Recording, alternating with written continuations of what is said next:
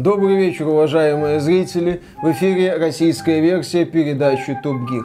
Сегодня мы должны были рассматривать люксовое решение для российского рынка, которое сохраняет актуальность, несмотря на мощность в одну лошадиную силу и в усмерть раздолбанный гудок. Однако Ксения Собчак от интервью отказалась. И у нас в студии эксперт Дмитрий. Димон! Да, что вы можете сказать нашим зрителям?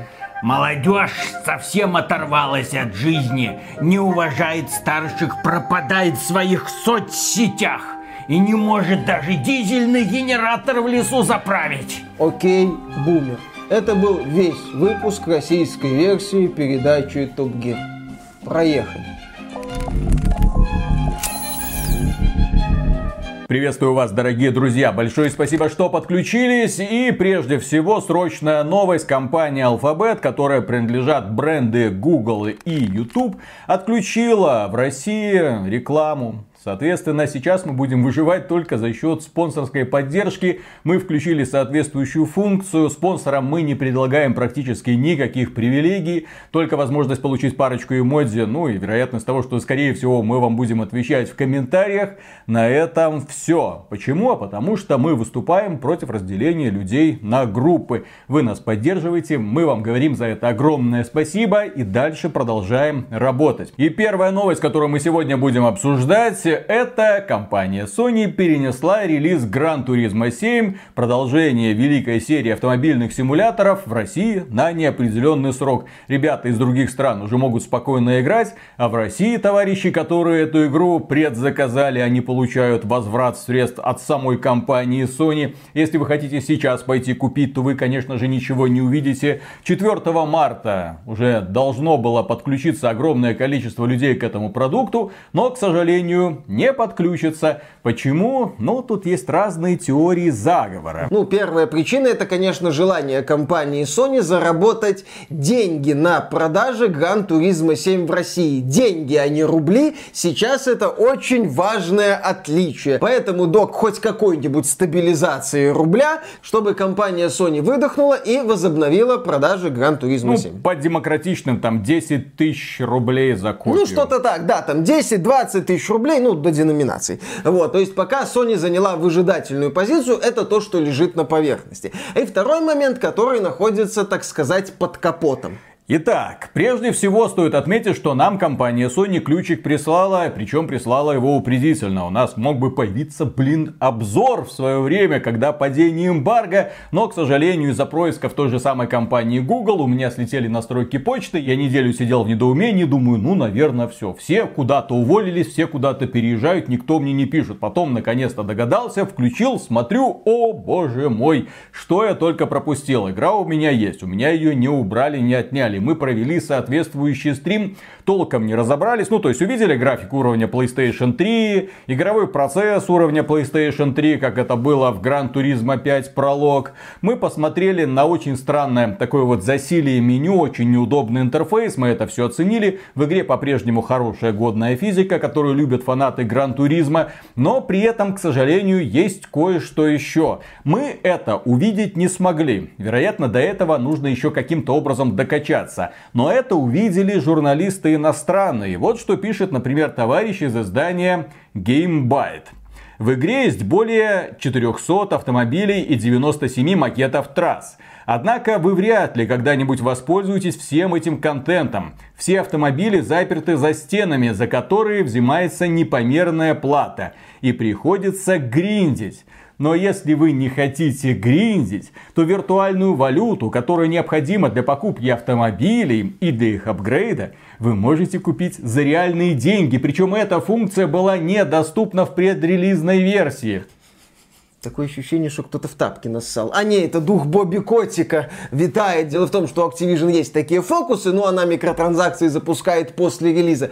Да, в Gran Turismo 7 есть микротранзакции. Там можно тратить реальные деньги для того, чтобы покупать виртуальную валюту и ускорять некоторые процессы. Так вот, в версии Gran Turismo 7 из российского сегмента PlayStation Store цены на эти микротранзакции были бы, естественно, в рублях, а не в деньгах. Поэтому Поэтому компания Sony этот момент тоже, судя по всему, предусмотрела, и в том числе поэтому перенесла запуск Gran Turismo 7 в России на когда-нибудь попозже. Да, когда-нибудь попозже. От себя я замечу, что игра не произвела на меня ровным счетом никакого впечатления.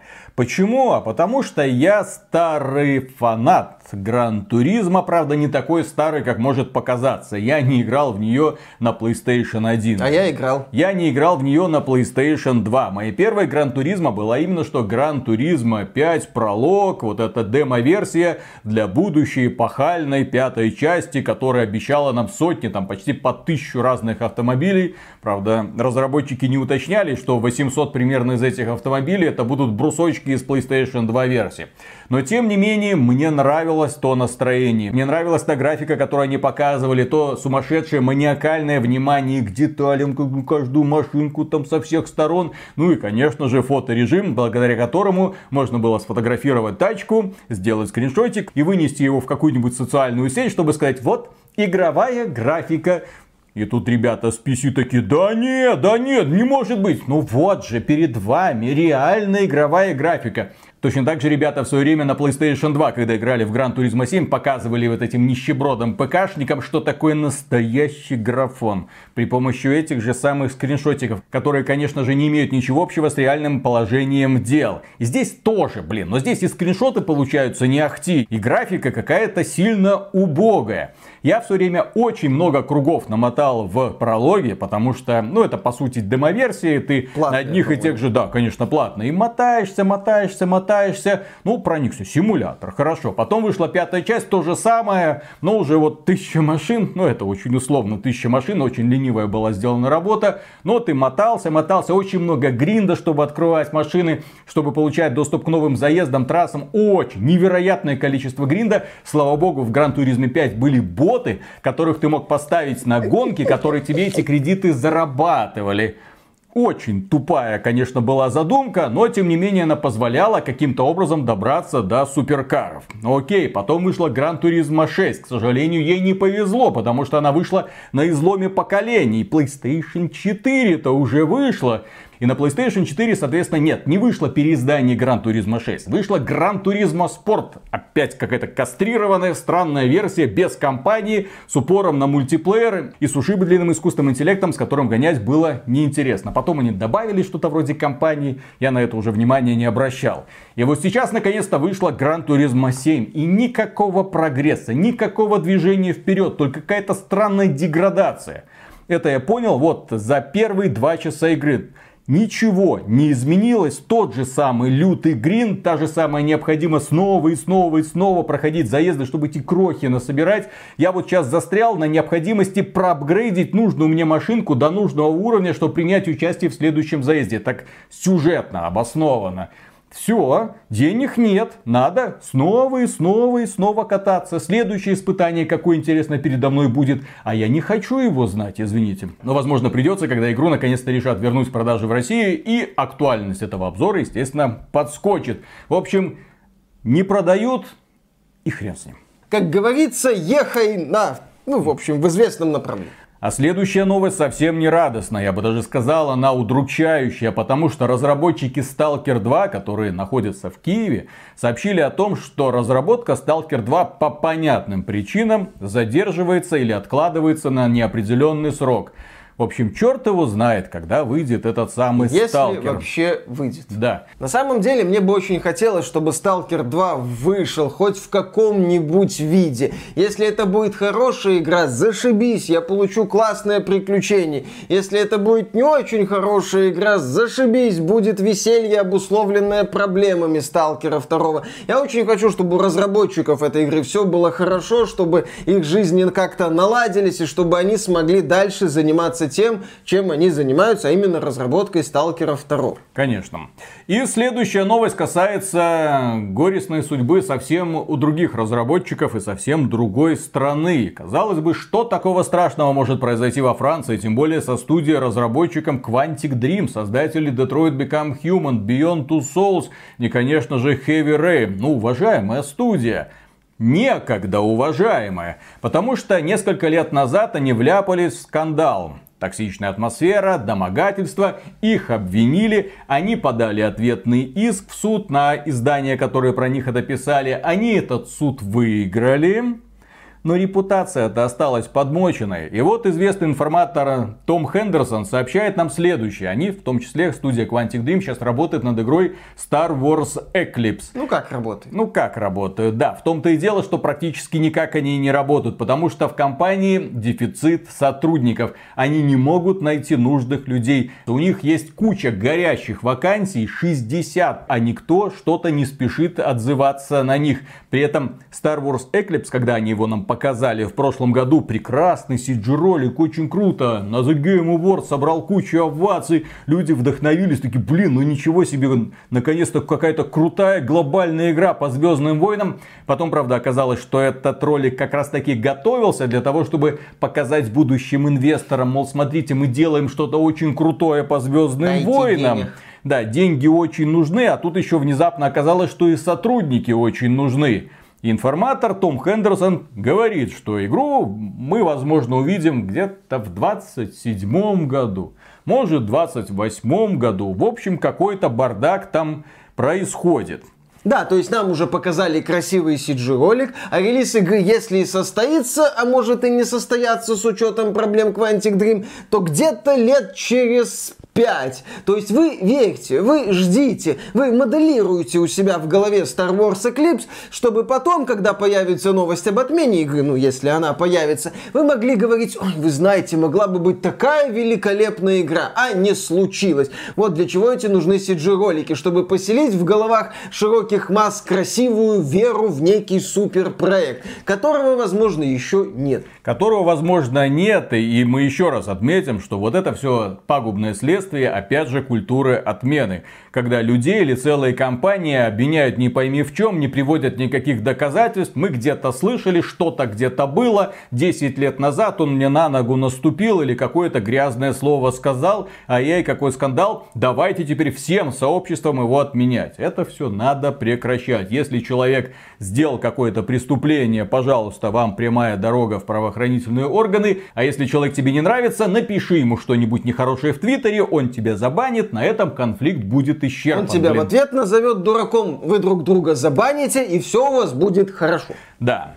И есть еще одна компания, у которой все не так гладко с будущими релизами. Ubisoft.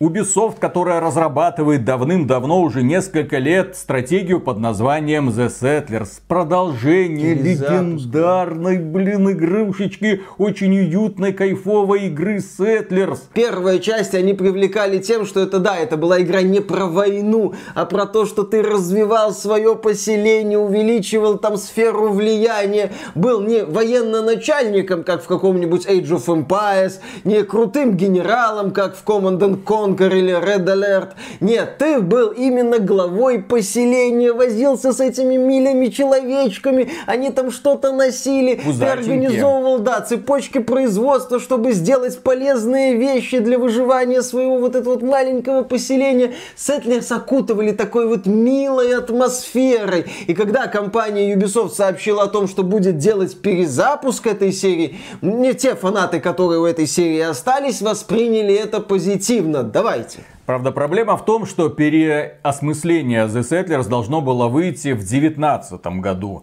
Потом проект перенесли на неопределенный срок, и, в общем-то, 20 21 уже 22 Наконец-то объявили дату выхода. Наконец-то сказали, что 17 марта, ребята, все у вас будет. Вот, держитесь, уже совсем немного осталось. И вот компания Ubisoft выходит и говорит, а вот 17 марта мы игру не выпустим, мы ее переносим на неопределенный срок, потому что внезапно оказалось, что в ходе бета-теста игра не соответствует нашим ожиданиям. То есть игру анонсировали много лет назад. Игру готовились выпустить в 2019 году, потом отложили. Сейчас ее снова захотели выпустить, и она снова не соответствует, блин, ожиданиям. При этом один из бета-тестеров пишет, Игру нужно переделать в The Settlers, а не в клон Age of Empires. Если бы мы хотели играть в такое, мы играли бы в Age of Empires 4. Сделайте The Settlers похожей на оригинальные игры, экспериментируйте. Но не называйте тогда эту игру The Settlers, потому что она совсем не похожа на франшизу. Компания Ubisoft. О, Ubisoft как всегда, не разочаровывает. Спасибо и, кстати, большое за поток всегда приятных новостей, над которыми можно как следует позубоскалить в наших выпусках. Компания Ubisoft могет. Хотя компания Ubisoft в этом году неплохо запустила Rainbow Six Extraction благодаря Xbox, Неплохо? Game, ну, благодаря Xbox Game Pass. Он Это- вышел и, и ну, где-то, там. в геймпассе там Бульк. да. Она еще выпускает дополнение of Ragnarok для Assassin's Creed Valhalla. Ну, то есть, более-менее, что-то вот есть. Но Ubisoft не одна наша любимая компания. У нас есть еще одна любимая компания с Востока, которая очень любит фейлиться. Компания Square Enix это называется, и у компании Square Enix, да, недавно состоялся громкий релиз. От создателей Нир Автомата, Bayonetta 1, 2, 3, Vanquish, несостоявшийся Scalebound, Metal Gear Rising Revengeance, знаменитой японской студии Platinum Games. Эти ребята выпустили в Стиме, почему-то в Стиме, там не эксклюзивно в Epic Games 100, игру под названием Babylon's Fall. Боевые пропуска, все как надо, микротранзакции, кооперативчик на четверых, долбите себе до посинения на этих аренках, убивайте этих самых монстриков, качайтесь. Почему же вы не качаетесь? Потому что игра оглушительно провалилась. Она вышла и моментально провалилась. Во-первых, отзывов на игру практически нету. Меньше ста на момент записи. Да, меньше 100. Во-вторых, только 52% из этих отзывов положительные. Ну, то есть люди что-то там где-то нашли.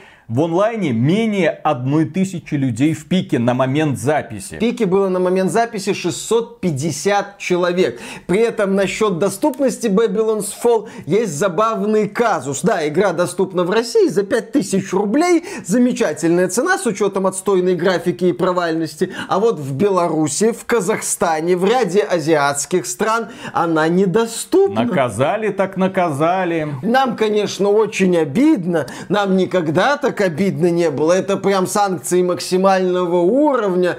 Очень жаль, что компания Square Enix так поступила. Ну, я думаю, с сарказмом можно заканчивать. Но Square Enix не ограничивается Babylon's Fall, о которой, в общем-то, никто уже на следующей неделе не вспомнит. Еще на этой неделе на Switch выходит проект Triangle Strategy. Это пошаговая тактика от ребят, по-моему, которые Octopath Traveler делали. Тоже 2D HD графика, пошаговое сражение, вроде милота. Но в интернете вот именно ожидания от игры какого-то нету. Да, есть оценки, неплохие оценки. Более 80 баллов по версии Metacritic. Хорошие оценки. Не Elden Ring, конечно. Но тоже ничего, тоже сойдет. Но вот именно какой-то рекламной активности незаметно. То, что 18 марта выходит Stranger of Paradise Final Fantasy Origin, по-моему, знаю только я и еще несколько человек. Да. Ну, мне интересно, я видел ролики, там, кстати, не такая плохая боевка в Ага. роликах выглядит. Я, может, даже Ты просто посмотрю. любишь убивать хаос. Естественно, я люблю убивать хаос, и еще мне иногда нравится какой-нибудь японский трэш. Нет, Babylon's Fall мне не нравится, сразу оговорюсь. Babylon's Fall не входит даже в примерный список японского трэша, который мне может понравиться. А вот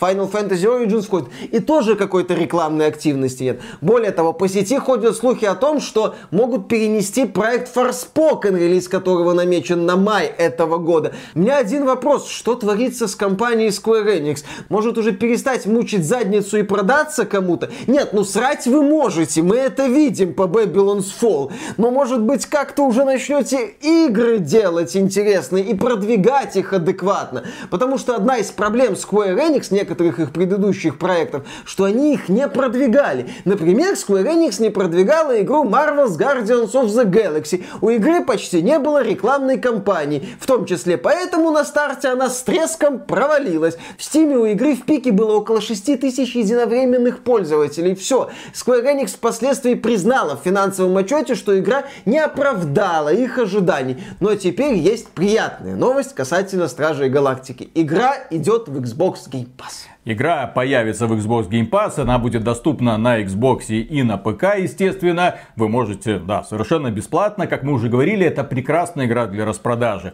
Ни в коем случае не full прайс за нее следует отдавать. Но теперь, по крайней мере, в финансовом успехе для компании Square Enix можно быть уверенными. Потому что есть доходы от продаж игры, неудовлетворительные, но тем не менее, когда Microsoft выкупает какую-то игру для того, чтобы она присутствовала, она, как правило, насколько я знаю, покрывает всю разработку, весь бюджет. Нет. Ну, в данном случае может, конечно, так не быть, потому что на релизе она не была доступна, и, соответственно, хайп давным-давно ушел. Но какие-то там миллиончики компания Square Enix получит. Возможно, она радоваться будет чуть больше. Филя, не мелочись. Бери все западное подразделение Square Enix. Смотреть на их потуги сделать вменяемую игру уже невозможно. И не, и не надо Marvel. Надо Tomb Raider, надо Deus Ex, надо Sif. Пожалуйста, Пожалуйста, верните все это нам. Верните наследие Эйдос. Кстати, насчет наследия Эйдос. Серию Legacy of Kain. Можно мне, можно мне вменяемое хотя бы переиздание Legacy of Kain Defiance с потрясающей реализацией идеи с двумя протагонистами. Если в этой игре сделать вменяемую камеру, потому что в оригинале камера была на всю голову просто. Вот если бы эту игру сделать с вменяемой камерой, я был бы благодарен. Пора бы уже возрождать наследие Эйдос, а не заниматься вот этим вот марвелолюбством. Legacy of Kain Defiance это игра, которая опередила Нила Дракмана из The Last of Us Part 2. Два протагониста, которые идут по одному пути и сражаются друг с другом с охрененным финалом. Один из которых вампир, а другой дух, блин, которого этот вампир унизил, оскорбил и вырвал челюсть. Офигеть, блин. Да, и там великолепный конфликт Каина и Розиэля. Просто муа. Эми Хеннинг могла. Но не только эти беды свалились на голову бедной несчастной компании Square Enix. Как вы помните, у них есть игра еще Forspoken, где у нас матриархат, темнокожая девушка, все очень круто. Девушка любит, что она там, хип-хоп, по-моему, да? За это их обвиняли в том, что она слишком черная. Зато в игре Babylon's Fall, которую мы уже вспоминали, Оказалось, что персонажи недостаточно черные. Ну, там можно создавать свою собственного персонажа, есть редактор, да, вот внешность, все, есть тона кожи. Вот это окей, not окей, да. И оказалось, что вот нет вот совсем окей. Вот нет вот этих вот тонов кожи. И, например, один из активистов в Твиттере отреагировал. Вам всем должно быть стыдно за эти коричневые тона кожи. Они слишком светлые. Да, геймеров расстраивает, что в Babylon's Fall практикуется никаких темнокожих фэнтези. Вот почему игра провалилась. А были бы там нормальные черные, вопросов бы не было. Сейчас у игры пиковый онлайн больше был бы, чем у Lost Ark и Elden Ring вместе взятых. Не, на самом деле причина провала очевидна. Белорусы и казахи не подключились к празднику жизни. Вот так Ой. Сегодня ты игнорируешь белорусов и казахов, а завтра продаешься Microsoft. И действительно, в современной игровой индустрии огромное количество крупных компаний-неудачниц, которые когда-то были на коне, а потом высирали что-то типа Battlefield 2042. И да, мы сейчас поговорим про компанию DICE, которая пытается, пытается уже который месяц оживить продукт. И наконец-то они подали признаки жизни. Ну вот, на прошлой неделе их э, менеджер по связям с общественностью сказал, что все, я больше не буду отвечать на вопросы в Reddit, это какая-то токсичная толпа, блин, конечно, там иногда проскакивают рациональные мысли, но общаться с ними просто невозможно. Сейчас разработчики вышли и сказали, Ребята, мы поняли, в чем проблема. Полгода не прошло. Вы, короче, говорили, что игра плохая там, да, что в ней есть какие-то недостатки. Мы проанализировали ваши сообщения и поняли, надо менять дизайн карт. Всего-то навсего. Дизайн карт это же такой вторичный элемент в игре, тем более типа Battlefield. Это ненужный элемент для сетевого шутера. Оказывается, для того, чтобы сетевой шутер с большим количеством людей на аренах был увлекательным, эти арены должны быть не настолько большими, как в Battlefield 2042. Потому что пользователи называли Battlefield 2042 уже на момент релиза симулятором ходьбы. В интернете было полно шуток на эту тему, полно роликов, где человек человек куда-то бежит, бежит, бежит, умер. Бежит, бежит, бежит, умер. И не просто бежит, бежит, бежит, умер, а ты бежишь, блин, 500 метров. Ну, это ощутимо расстояние. Бегаешь ты достаточно быстро, но иногда ты прибегаешь на точку, думаешь, там война. Там войны нет, война уже на следующей точке. Ты бежишь километр туда, технику вызвать не можешь. Техника вся разобрана, никто возле тебя не останавливается. Вроде бы и масштаб большой, 64 против 64 человек. Но между этими точками интереса такие расстояния, что они реально утомляют. И утомляют они людей очень и очень быстро. Онлайн Battlefield 2042 падает стремительно стремительно, до сих пор падает стремительно. Нет такой новости, что аудитория Battlefield 2042 равна там аудитории Battlefield 5. Нет, в несколько раз меньше. Потом уже там не в 5, потом уже в 10. Потом, о, смотрите, в Battlefield 4 играет больше людей, чем в Battlefield 2042. Скоро что, до курса рубля обвалятся, блин? А 140 кстати... человек на сервере. Ну, они идут друг навстречу другу. Да. Может, когда-нибудь и встретиться. Кроме того, компания DICE думает о том, что вот этот весь масштаб, вот эта вот Next Gen версия, наверное, мы вот, да, слишком погорячились. Давайте вернемся к картам. Вот маленькие карты и 64 человека, чтобы на ней всего было. 32 против 32. Вот, вот это уже масштабно нравится. Так может вы просто сделаете ремастер Battlefield 4 и успокоитесь? Не будете его продавать по full прайсу? портал есть. Ну, может там добавить какие-то элементы из Battlefield 4, да, сделать полноценный ремастер Battlefield 4 в рамках портал и, и Винс Зампелла. Давай, придумай что-нибудь. Работай.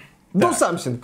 И в последнее время мы говорим много хорошего по отношению к компании Microsoft. Она наконец-то там говорит, вот мы будем переводить там игры на русский язык. Вот мы тут подумали и решили, что Forza там Horizon тоже появится. Вот мы текстовый перевод для психонавтов вторых тоже там запилим. Сейчас, сейчас эти новости выглядят забавно. И так, ну что, Microsoft, мы вас не так поняли. Ну мы понятно, что мы вас не так поняли. Да, тем не менее, огромное количество людей недавно их преследовали с хэштегами, мол, добавьте русскую озвучку в Starfield. Ну что это такое? Огромное количество фанатов Bethesda в России живет. Огромное количество людей фанатеет от Skyrim. Ну, естественно, там Fallout чуть поменьше. Ну и все люди ждут Starfield. Ну вот сделайте, блин, сделайте по-людски, сделайте как надо. Но компания Microsoft по какой-то причине решила сделать полную японскую локализацию в Старфилде. При том, что недавно обнаружились данные, что вообще за все время существования бренда Xbox в Японии было продано 2 миллиона 300 тысяч консолей Xbox. Это включая первые, Xbox 360, Xbox One и Xbox Series X и S. Xbox Series X и S, кстати, продано всего-навсего 140 тысяч. Это потрясающая аудитория. Тут стоит отметить еще, что рынок ПК в Японии не то чтобы демонстрирует какую-то суперсилу. Там есть аудитория, но эта категория есть аудитория. Сегодня японский рынок это мобилки и Switch в первую очередь. Не зря компания Sony, на самом деле здесь можно, конечно, Sony критиковать за то, что она по сути разогнала Sony Japan Studio, что она теперь делает ставку на создателей Astrobot, там у нее своя какая-то атмосфера, что у Sony не очень правильное отношение к японскому японскому рынку. За это Sony можно критиковать, но если вот прагматично посмотреть на ситуацию, то Sony, в общем-то, все правильно сделала. Рынок этот Sony проигран, Nintendo там победила, точка, конец предложения. Пытаться как-то подсидеть Nintendo на этом рынке, это надо вкладывать огромные средства при минимальном выхлопе. Для этого надо быть Габеном. Для этого надо быть либо Габеном... Со Steam Deck. Со Steam Deck, кстати, к этой теме мы еще вернемся. Ну или иметь возможность в пустоту вбрасывать огромные огромные деньги, чем Microsoft в том числе, кстати, и занимается. Sony в последнее время уделяет внимание китайским студиям, южнокорейским, вот в этом направлении работает. Еще раз повторюсь, если смотреть прагматично, отношение Sony к японскому рынку понятно. Но Microsoft тужится. Microsoft переводит Starfield на японский. При этом стоит отметить, что компания Microsoft в годы своего расцвета, когда Xbox был ну сколько-нибудь популярен, когда был Xbox 360, там было продано аж примерно полтора миллиона копий консолей. Блин, на фоне продаж Nintendo Switch это так сейчас жалко смотрится, но тем не менее полтора миллиона копий консолей. Самые продаваемые игры в Японии это игры от японских разработчиков. Это JRPG и файтинги, а Starfield это и не файтинг, и не JRPG ПГ, как ему удастся зацепить японскую аудиторию, я не понимаю, там даже гарем собрать нельзя будет. Сейчас же новые тенденции. Это ж не Mass Effect 2, это вам не Командор Шепард. Миссии на лояльность может и будут, а вот затащить э, хоть кого-нибудь куда-нибудь не получится. Виталик, ты папу Карла решил покосплеить? Ну, в смысле, сказочного персонажа, а не футбольного тренера. Не, ну они же обещали новый движок, новую анимацию, Да, да, новую да. графику. А ты видел, как Bethesda умеет делать персонажей, анимацию, красивых женщин? Ну, без модов, без модов, конечно. С модами-то там все замечательно, может быть, с определенными. А вот без модов, да, там такой мощный парад Буратин. Если расценивать произведение Урфин Джюса и его деревянные солдаты специфическим взглядом на гаремник, то Starfield, возможно, будет гаремником. Но в этом направлении.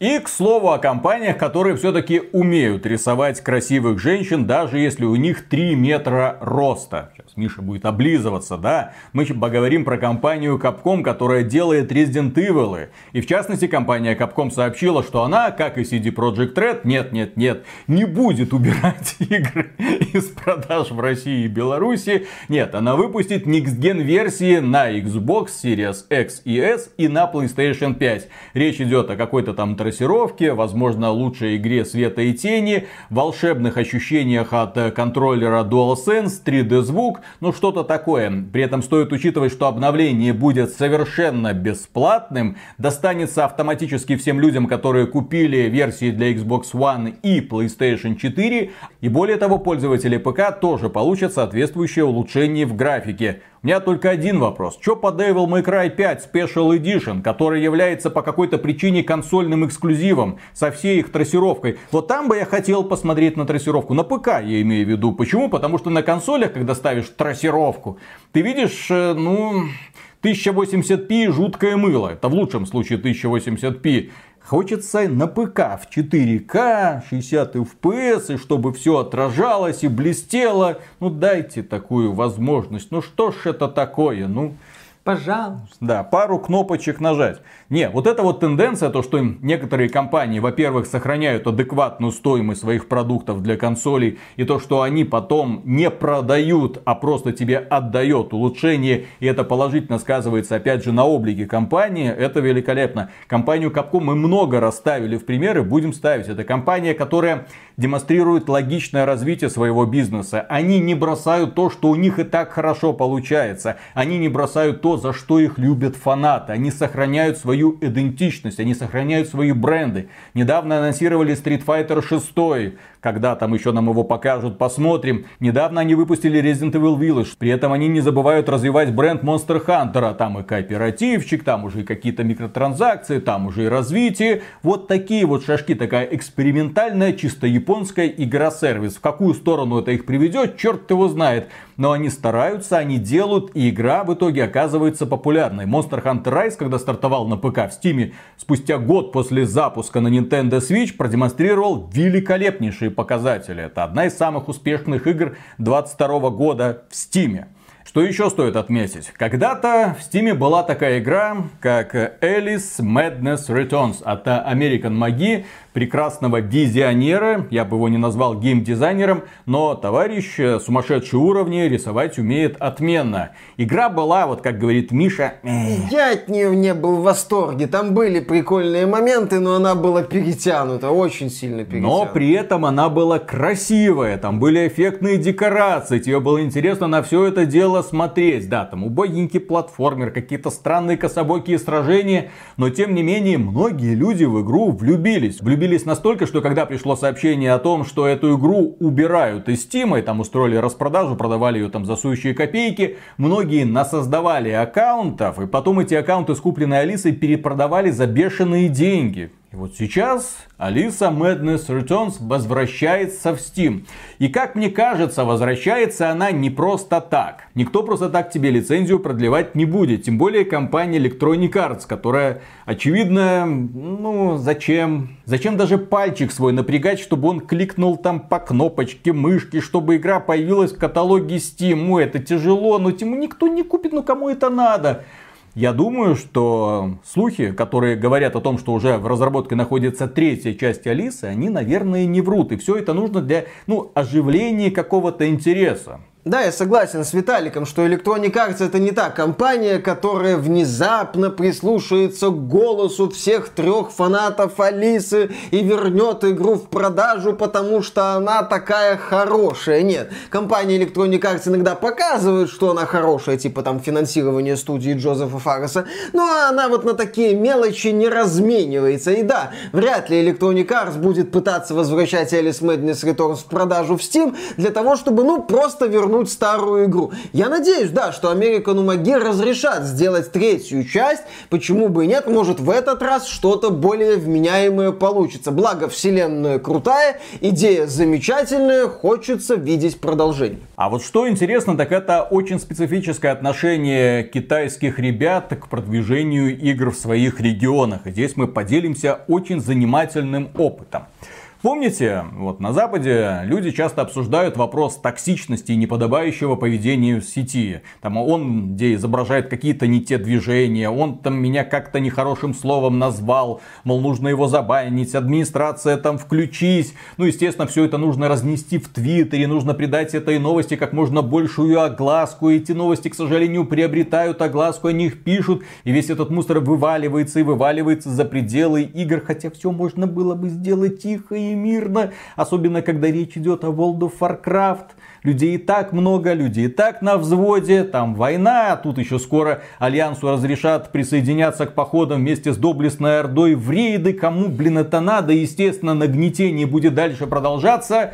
И вот компания NetEase, китайская компания, которая занимается продвижением World of Warcraft, она придумала прикольную вещь. А давайте, дорогие друзья, вы будете стучать друг на друга. Доносы, но, доносы. доносы. Но не бесплатные доносы. За каждый донос вы будете получать специальные баллы, которые можно будет тратить на внутриигровые предметы. Представьте, можно организовывать целые кланы, которые специализируются на, назовем это полиция. Ну, зачем стукачество, да? Это будет такая вот полиция, самоцензура, да? Это будут да, дружинники. Вот, дружинники. Они будут ходить, смотреть, кто, что, куда, что сказал. Ты токсичен. Токсичен? Снимай штаны. Не токсичен. Нормально, иди отсюда. Да, и если что, сразу так, да ну, я тебя в книжечку запишу. Ты что? будешь себя так вести, надень штаны, ты что творишь? Так куда на мостовую плюнул? Как куда ты? камень бросил? Как ты, что ты там рассказал про Альянс? Это официальная информация недостоверна. Все, давай. А мне плюс 20% рейтинга, миска риса и кошка-жена. Нет, Все ну... довольны. На самом деле, да, здесь можно проводить параллели с нашей жизнью, не очень веселые, но в рамках игры решение не так-то и глупо выглядит. Это попытка дать сообществу возможность как-то снизить накал токсичности. И при этом люди, зная, что на них могут настучать, начнут думать о том, что, а может, и не надо. Ну, во-первых, они будут знать, что на них могут настучать. Во-вторых, еще раз, никому не надо, чтобы вот эти вот распри внутри игры, оно вываливалось вываливалось и вываливалось, чтобы вокруг бренда формировался негативный фон. Чтобы вот эти вот дрыщи из Альянса, да, чтобы они выходили, не, нас угнетают, вот-вот, тебя угнетают в игре, напиши, ну зачем ты в СМИ сразу бежишь, ну никто ж за Альянс играть не будет, нет, в здравом уме никто бы никогда не играл, блин, а сейчас тем более, блин, нафига нам сервера заполненные одними орками. Это будет неинтересно. То есть, да, с одной стороны у нас есть варианты, когда э, особо нежные боевые вертолеты выходят с твиттера и начинают начинают рассказывать, как все токсично, и компании, боясь боевых вертолетов, начинают бан-бан-бан-бан-бан-бан-бан-бан, вот такой вот цирк с банами устраивать. Или попытка внедрить хоть какую-то систему. И я лично больше выступаю на стороне попытки внедрить вот такую вот систему, чем на попытке банить всех подряд, потому что какой-то там неженки в Твиттере плохо стало. И следующая новость касается монетизации, потому что эта кость в горле игровой индустрии не дает ей спокойно не то что развиваться, а даже функционировать функционировать. Игровая индустрия, как несложно заметить, загибается. Ну, то есть, с одной стороны, она приносит овер до хрена миллиардов долларов, а игры, правда, становятся все хуже и хуже и хуже. Все почему? Потому что нужны специалисты по вытягиванию денег у людей, но при этом геймдизайнеры-то не очень. Компания Ubisoft об этом может многое рассказать. Да и Square Enix пару занятных мыслей тоже добавит. И в игровой индустрии есть ветераны, есть люди, которые в ней уже долгие десятки лет. И одним из самых уважаемых людей является Сид Мейер. Да-да, у которого там цивилизация, у которого там пираты. Человек, который стоял у истоков, блин, создания практически стратегического жанра. И вот он наконец-то вышел и сказал...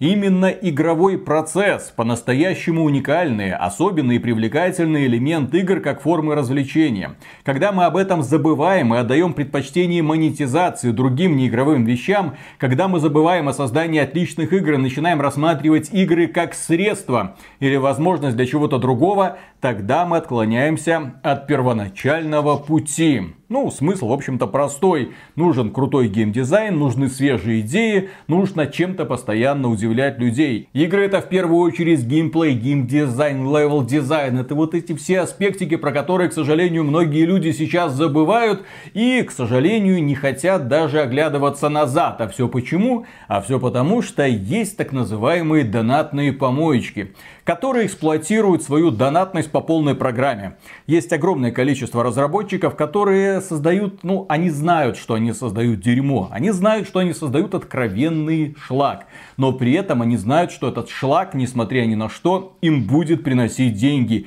И когда ты смотришь на финансовые отчеты компании, например, вот одна компания, которая создает прекрасные одиночные игры, она над ней работала 5 лет, и она такая, вот, мы продали 2 миллиона копий, Ура! мы там заработали там 50 миллионов, как классно, люди им аплодируют, они получают награды на The Game Awards, их качают на руках, но тем не менее выходит потом, точнее не выходит, где-то там в стороне игровой индустрии сидят создатели донатных помоечек, которые хихикают свой кулачок. Почему? А потому что они за это время заработали сотни миллионов долларов, и они прекрасно знают, что им не надо даже начинать делать вторую часть. У них вот в этом году неплохо поллиарда, в следующем году, возможно, вырастет, если хорошо запустим новый сезон, и дальше, и дальше, и дальше рисков при разработке подобных игр никаких. Ты а, небольшой коллектив отрежаешь на их создание, на создание. Часто они просто копируют чей-то популярный концепт и на его основе строят что-то свое.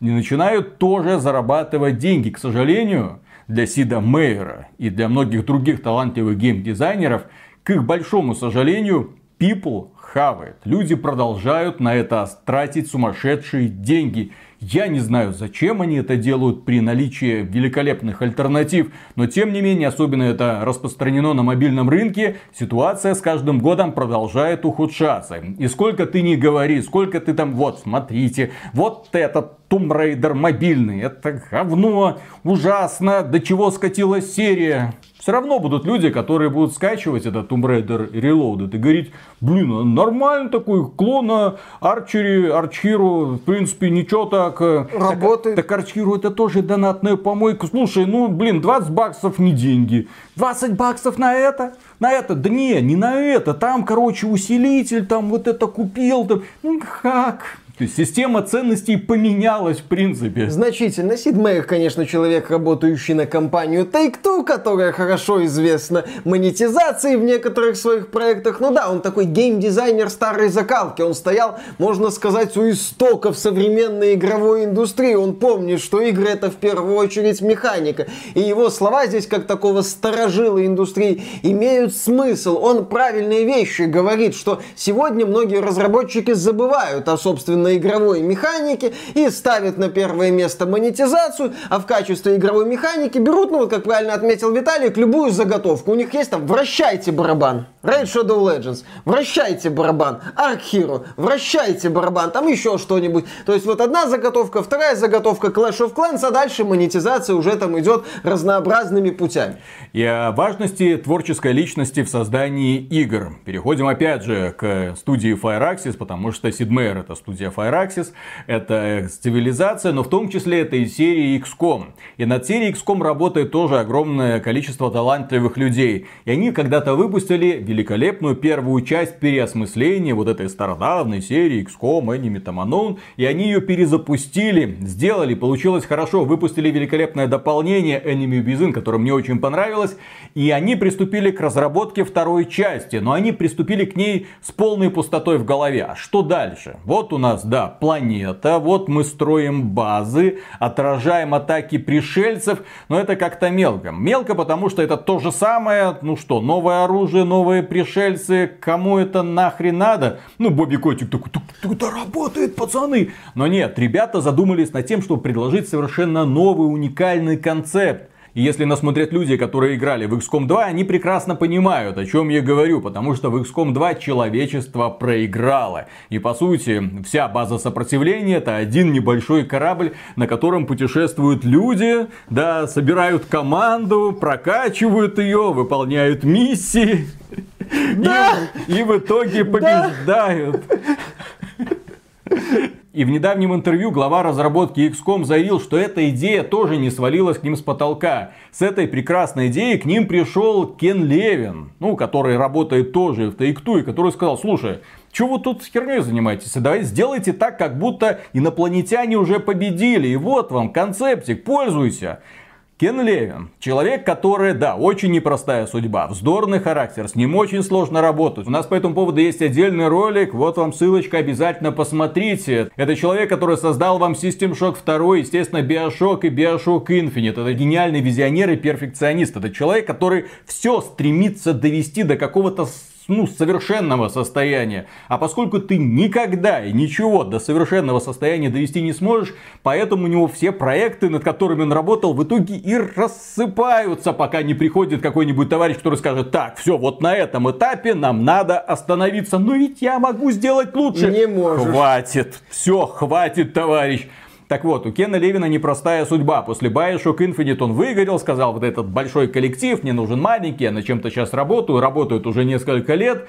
Что такое его новый проект, мы не знаем, но тем не менее, как оказалось, он ходит там по офисам тыкту и такой заходит и иногда свои прекрасные идеи раздает в буквальном смысле. Да, эти прекрасные идеи реализовываются умелыми руками в других играх. И благодаря этим идеям мы получили продолжение XCOM с вот этим вот нестандартным подходом периодом, где человечество проиграло, а пришельцы получили власть над землей. Здесь что интересно, такие люди, как Кен Левин, безусловно, важны для индустрии. Но, как отмечал тот же Шрейер в книге Press Reset, Кен Левин прекрасный визионер, но очень хреновый менеджер. И игровая индустрия это, с одной стороны, идеи, нестандартные идеи. Нужны люди, которые могут прийти и сказать, ребята, а давайте мы вот это сделаем, а давайте мы сделаем какой-то супер город ученых под водой, который переживает предсмертную полную агонию. При этом еще эту идею пробьет через эффективных менеджеров. А другой человек эти идеи должен реализовывать. Это очень важно. Далеко не все люди могут совмещать в себе визионера и, скажем так, производственника. Вот Род Фергюсон, который собирал Bioshock Infinite из наработок Кена Левина,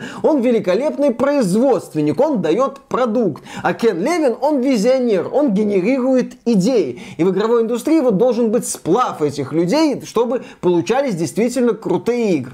Ну, в Take-Two есть э, хорошие менеджеры, очень эффективные. И вот на днях, например, почему, в общем-то, говорим про XCOM 2? Не только из-за этого интервью, когда внезапно оказалось, что Кен Левин, в общем-то, родил главную идею, которая позволила сделать вторую часть. Нет, разработчики XCOM 2 отметили, что из-за, вероятно, отсутствия популярности или там востребованности, они от игры отключают режим испытаний и мультиплеер. Вот и все. И вот а, здесь, кстати, конечно... частично деньги они вернуть не хотят да, покупателям, да, да, да. потому что люди покупали одну игру с определенным набором возможностей. Кстати, привет разработчикам Destiny 2 очередной. А сейчас они получают игру с уменьшенным количеством возможностей. И не надо это пытаться объяснить слабой популярностью. Вы продавали продукт за цену с фиксированным набором элементов. Да. Сейчас часть элементов отвалилась. Допустим, у меня есть товарищи, вот когда-нибудь через 5 лет мы решили такие, а вот давай попробуем мультиплеер XCOM 2. Ну вот такая вот блажь в голову. Он купил, я купил, мы знаем, что мультиплеер есть, когда-то гоняли, ну давай попробуем.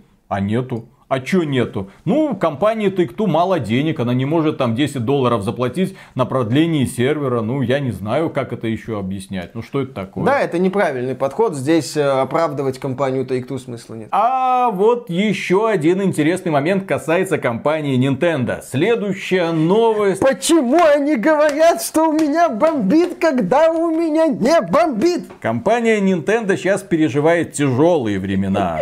Да, очень Ну, не то тяжелые чтобы времена. Тяжелые времена. У нее появился прямой конкурент. Более того, куда более соблазнительный конкурент состоялся выход игровой консоли, точнее такого игрового ПК в очень интересном форм-факторе под названием Steam Deck от компании Valve. Я не знаю, сколько, в принципе, этих самых устройств находится на руках. По крайней мере, у некоторых блогеров и разработчиков они есть. В А некоторым счастливчикам лично глава Valve Гейб Ньюэлл доставил Steam Deck. Да, можно познакомиться с соответствующим роликом, за ним там ходили люди с камерами, вот и Кабен, так ковыляя, подходит к домику, на тебе Steam Deck. Вот твоя душа теперь принадлежит мне. Точно люди с камеры, не ребята такие в черных балахонах с такими мечами, в крутой броне. Да, и, и Габен на них смотрел, душу высасывал и шел дальше. Ну, короче, Гейб Ньюэлл, да, глава Valve, раздал Steam Deck, сделал небольшой ролик, все хорошо. Поудивлялся тому, что самым большим успехом пользуется самая дорогая версия. Ну, блин, 650 долларов за законченное игровое устройство, которое может тянуть Elden Ring, алло. Габен, естественно, оно будет пользоваться успехом. Какие Да. варианты? Кроме этого, Гейб Ньюэлл отметил, что не собирается повышать цены, потому что это как бы договор с пользователями. Мы обещали, мы будем соблюдать. Вроде как поставки будут дальше идти. Ну, в общем, судя по всему, со Steam Deck все хорошо. Более того, некоторые пользователи говорят, что запускают на Steam Deck те игры, которые изначально вообще как бы не поддерживались. Например, Apex Legends. Сначала говорили, что поддержки не будет, мы его не тестировали, там какая-то античитерская система, возможно, не допустит, а оказалось допустила. Официального подтверждения нет, но люди скачивают, играют, и Apex Legends просто работает. Как оно работает, ну, конечно, нужно смотреть. Но, к сожалению, на Steam Deck работает и еще кое-что. Эмуляторы. И многие пользователи начали делиться информацией о том, что на Steam Deck можно запускать игры с PlayStation 1, PlayStation 2, PlayStation Portable, Nintendo Switch. И в это время где-то в Японии, в районе нижней части туловища Сигеру Миямото, случился взрыв. Компания Nintendo начала блокировать эти видео, где показано, как играет Nintendo, работают на Steam Deck с помощью эмуляторов. Ну, что, в общем-то, логично. Я же говорю, компанию Nintendo понять можно. Но это как с домом Барбары Стрейзенд. Да, Ты секрет уже не утаишь. естественно, наоборот, это как дом Барбары Стрейзенд или как знаменитая фотография Бейонсе. Ты вроде хочешь это удалить из интернета, Не а гуглите фотографию Бейонсе. Разочаруетесь. в Бейонсе... Да, там замечательная фотография, женщина Халк отдыхает. Не там и Эппи гуглите. отдыхает. Не гуглите. Отличная фотография, всем рекомендую посмотреть. Прекрасная женщина.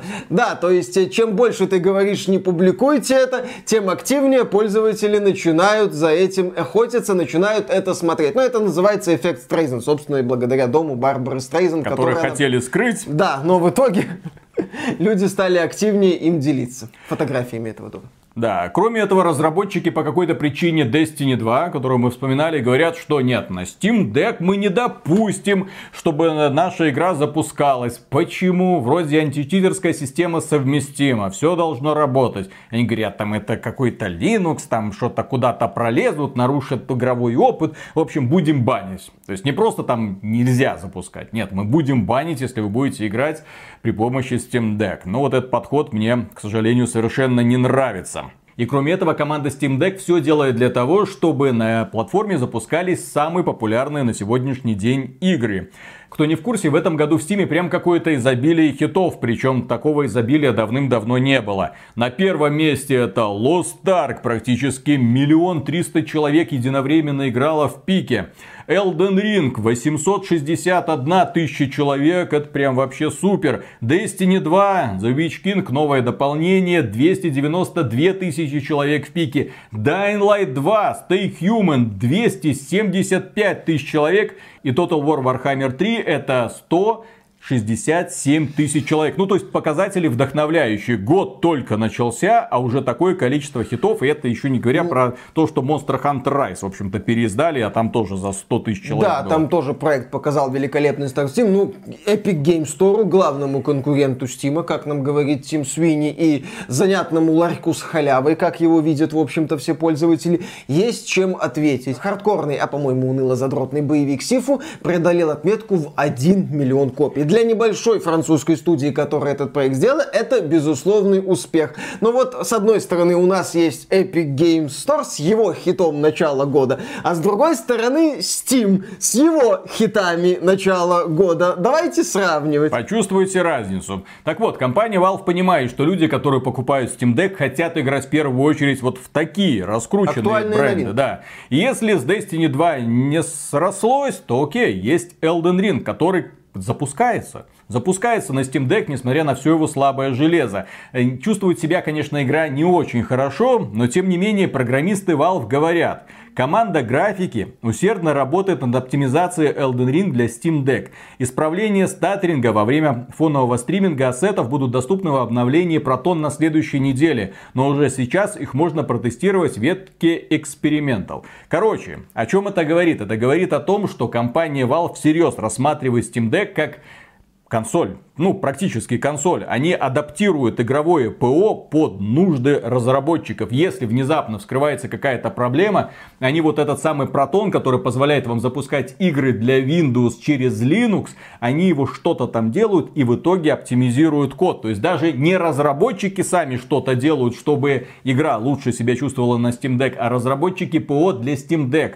делают очень многое для того, чтобы такие хитовые игры хорошо себя чувствовали. И это позволяет укрепиться в том, что Steam Deck 2, во-первых, мы увидим, и он будет еще лучше, еще более оптимизированным. Сейчас это, скорее всего, такой вот экспериментальный прототип, а, на котором объезжаются главные идеи. Возможно, потом и интерфейс э, Linux этого допилят, сделают его более годным, пригодным, точнее, к управлению при помощи геймпада, ну и вот этих вот странных сенсорных площадок. Но, тем не менее, работа идет. И это очень круто. Если Steam Deck станет своего рода индустриальным стандартом для PC гейминга, это будет великолепно. Такая рабочая лошадка. И тогда, в общем-то, вполне можно будет поверить в будущее видеокарт, типа там 3050 или чего-то, там 4050, которые потом, вот, раньше мы думали, что 1060 народная видеокарта, нет, 3050, вот что-то еще более порезанное у нас будет. Блин, когда это все уже рассосется? Ну и закончим мы наш выпуск серии новостей про Elden Ring одна удивительнее другой. Не все они положительные, стоит отметить. Некоторые из них, конечно, слегка охренительные. Первая новость касается того, что в Британии Elden Ring порвал чарты. Это один из лучших запусков за всю историю. Более того, Elden Ring сумел обойти стартовые продажи Call of Duty какой-нибудь или FIFA ну, лучше Elden Ring для понимания до этого стартовал только Red Dead Redemption 2. Более того, показатели Elden Ring это данные для Великобритании. Это стоит отметить, потому что в других странах, возможно, это будет другая картина. В два раза лучше, чем у Horizon Forbidden West. Ну, Horizon Forbidden West только на двух консолях доступно. Но это тоже ожидаемый релиз. Тоже люди ждали. Но, но тем, тем не менее, да, Elden Ring показал чрезвычайно успешный. Какой-то Миядзаки с какой-то непонятной игрой, какой-то Dark Souls в открытом мире, который делает Dark Souls уже сколько лет, блин. Вышел и затмил эксклюзив PlayStation. Блин. Какой? Вот кошмар. это молодец. Ну и отмечается, что активнее всего игроки покупают э, Elden Ring, конечно, в цифре. От дисков уже отходят, причем это касается и Xbox, и PC, и PlayStation. Ну, то есть все. То есть я, я думаю, на картриджах, если бы эта игра появилась для Nintendo Switch, вот там бы, конечно, основные продажи были на картриджах. Потому что магазинчик eShop работает иногда. Вот. Ну, а в он в России России- вообще не Он работает. в России не работает, а покупка картриджей на Nintendo это элемент культуры больше. Да. И по поводу Elden Ring некоторые журналисты, когда писали свои обзоры или там оставляли отзывы в сети, как они воспринимают в принципе этот продукт, они оказались озадачены. Озадачены тем, что эта игра тебе не преподносит геймплей на блюдечке. Она тебя не учит всему и сразу. Она тебе дает какие-то подсказки, но ты их можешь легко пропустить. Итак, например, представитель издания Еврогеймер пишет, что призрачная фигура просто сидит и наблюдает, а ваш взгляд притягивает дружелюбная дверь. Определенно правильный путь. Вы идете в дверь, но нет. Как выясняется, фигура смотрит в дыру, а эта дыра обучающий уровень, который можно легко пропустить. Он показывает основы боевой системы, ударов со спины и скрытности. Я даже не знал, что можно контратаковать из блока, пока не увидел, как кто-то проходил обучение и новый прием не был показан в простой схватке с боссом. Вы ведь точно хотите, чтобы игроки поняли основы игры, прежде чем отпустить их в такой суровый мир? Нет. Вся прелесть Elden Ring заключается в том, что ты его познаешь, и в этом его кайф. Когда игра мне наконец-то позволила поднимать уровни, и мне вручили наконец-то эту самую лошадку, я был в экстазе от вот этого садистского настроения Миядзаки, который этот момент продумал просто великолепно. Ты выходишь в этот мир, думаешь, ну все, вот эта полянка направо, вот это налево. О, что это? Это первый босс, я пойду его убивать. И тебе этот мир начинает по щам вот так вот. Бах, бах, бах. Ты такой один раз умираешь, второй, третий. Да что это такое? Подходишь к костру, я подниму уровень. Вот я тут кого-то убил, у меня есть опыт, я, наверное, прокачаюсь. А нет возможности поднимать уровень. Такой, ну как? Вот один костер, второй костер. Куда не пойду, только уровни теряю. Миядзаки, сука. А потом бах! После очередной эпической гибели, наконец-то это происходит.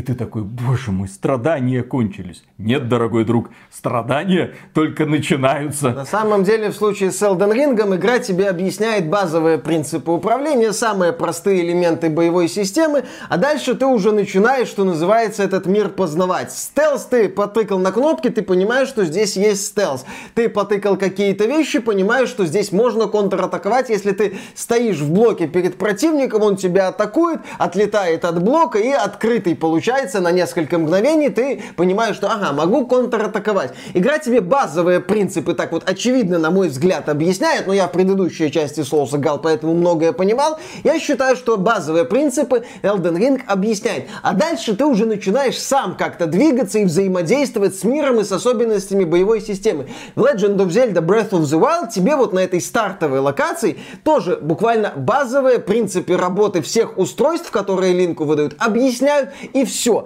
А дальше ты уже начинаешь думать, а как этот мир будет реагировать? Ага, магнит, вот сюда. Можно там этот ящик как-то перетянуть. А почему там вот есть сундук, я не могу до него добраться? Как до него добраться? Блин, у меня ж магнит, есть сундук металлический, значит будет притягиваться. Есть бомбы, можно вот это взорвать, можно вот это Потом ты взорвать. такой видишь реку, такой, блин, а как мне, да, у меня усталость заканчивается, я переплыть не могу, да что такое, что за геймдизайн, какая-то река. Потом, ой, блин, я ж могу в лед ее превращать. А, Точно, у тебя же есть возможность замораживать воду. Дальше ты уже начинаешь сам экспериментировать и сам познавать этот мир. То же самое у Миядзаки. Тебе вот говорят, смотри, вот у тебя есть меч, вот у тебя есть кнопка атаки, там присесть, ударить, отпрыгнуть, ты можешь убить этого монстра. Ага, вот монстр сильный, ты не можешь его убить. Туда сходи, там еще один сильный монстр, ты тоже не можешь его убить. Сюда. Так, походил по разным углам, везде тебя звездюлили, ты думаешь, а, ну вот в этой пещерке я что-то могу. Вроде получилось зачистить, стал чуть сильнее. И вот так вот шаг за шагом ты этот мир вот ниточка за ниточкой, ты начинаешь его распутывать. Здесь такой вот подход, это авторский подход. Собственно, Elden Ring при всей своей блокбастерности и супер успешном старте, это проект авторский. Хидетака Миязаки, ну, глава From Software, который делает все эти Dark Souls, сказал, я никогда не был очень умелым игроком, я часто умираю, поэтому в своей работе я хочу ответить на вопрос, если смерть должна быть чем-то большим, чем просто признаком неудачи, как придать ей смысл, как сделать смерть приятнее. Я прошу прощения у тех, кто считает, что в моих играх слишком много трудностей. Я просто хочу, чтобы как можно больше игроков испытывали радость от преодоления трудностей. Трудности – это то, что придает смысл вашему игровому опыту. Да, то есть вы сначала испытываете дикие анальные боли, а потом, возможно, возможно, испытываете радость. Это еще один момент, который подчеркивает авторскость Elden Ring. Это именно видение Хидетаки Миядзаки и его команды. Я уже эту мысль высказывал, но мне хочется ее повторить. Я ее, наверное, повторю еще во время обзора. Целые огромные куски этого мира сугубо опциональны. Да, ты можешь наткнуться на сильного босса, если ты не очень хорошо играешь, ты наткнешься на этого босса и, под... и пойдешь в этот опциональный кусок мира, но ты туда можешь и не пойти. Ты можешь пройти мимо одного куска, второго. Ты можешь пройти мимо двух мощных боссов, которые дают тебе дохрена опыта, потому что ты не нашел секретный проход тонны секретов, тонны вещей, которые спрятаны от такого торопливого путника. Игра тебя не пытается завалить контентом в формате сюда сходи, сюда сходи, сюда сходи, сюда сходи. Огромный мир, минимум ориентиров, никакого журнала, суровые при этом боссы. Никакого Е- сюжета. Да, ну сюжет есть, но опять же он там хитро запрятан в полунамеках. Вот если это все показать эффективному западному менеджеру, его обнимет Кондратий, причем мгновенно. И я могу быть не согласен с Миядзаки в некоторых моментах, но то, что этот проект вот именно его и его команды, это круто. И то, что это огромная цельная, кстати, игра без дополнительных микротранзакций, это тоже прекрасно. И поэтому Elden Ring в том числе, поэтому он сейчас пользуется такой популярностью, что это игра, которая не пытается поймать какие-то тренды. Это игра, которая, да, она идет путем Dark Souls, но предлагает при этом свои идеи.